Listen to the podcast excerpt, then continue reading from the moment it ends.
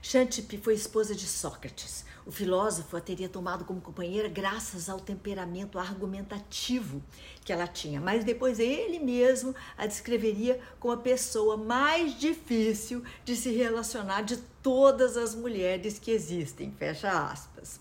Xantippe nasceu no período clássico de Atenas, em algum momento do século V a.C. A história dela é repleta de lacunas, informações contraditórias, mas várias fontes é, afirmam que ela era muito mais nova que Sócrates, podendo chegar a ser até 40 anos é, mais moça que o marido. O que a história mais ressalta a respeito de Xantippe é o suposto temperamento irado e incontrolável. Há relatos sobre uma ocasião em que ela teria pisoteado um bolo enviado ao marido.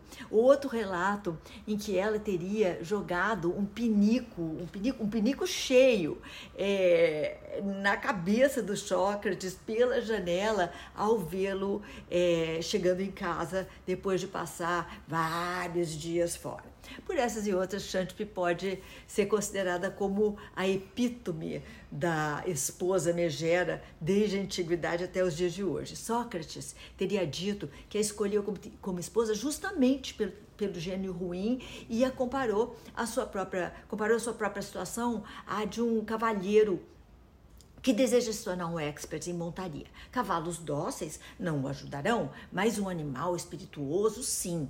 Se ele conseguir domar tal fera, qualquer outro cavalo será fácil. Esse é o meu caso. Eu desejo lidar bem com os seres humanos e por isso escolhi a minha esposa. Se eu consigo tolerá-la, consigo também facilmente me associar a qualquer outra pessoa. Preconceituoso, meio né, preconceituoso sim esse Sócrates, né? Bom, o temperamento de Xantippe foi referenciado em várias obras literárias, geralmente em comparação a outras esposas rebeldes. O nome dela aparece em A Megera Domada, do Shakespeare, em Ulisses, de James Joyce, e em é, A Mulher de Bath, dos contos da Cantuária, de Geoffrey Chaucer, que aliás eu adaptei e encenei no teatro, Mulher de Bath.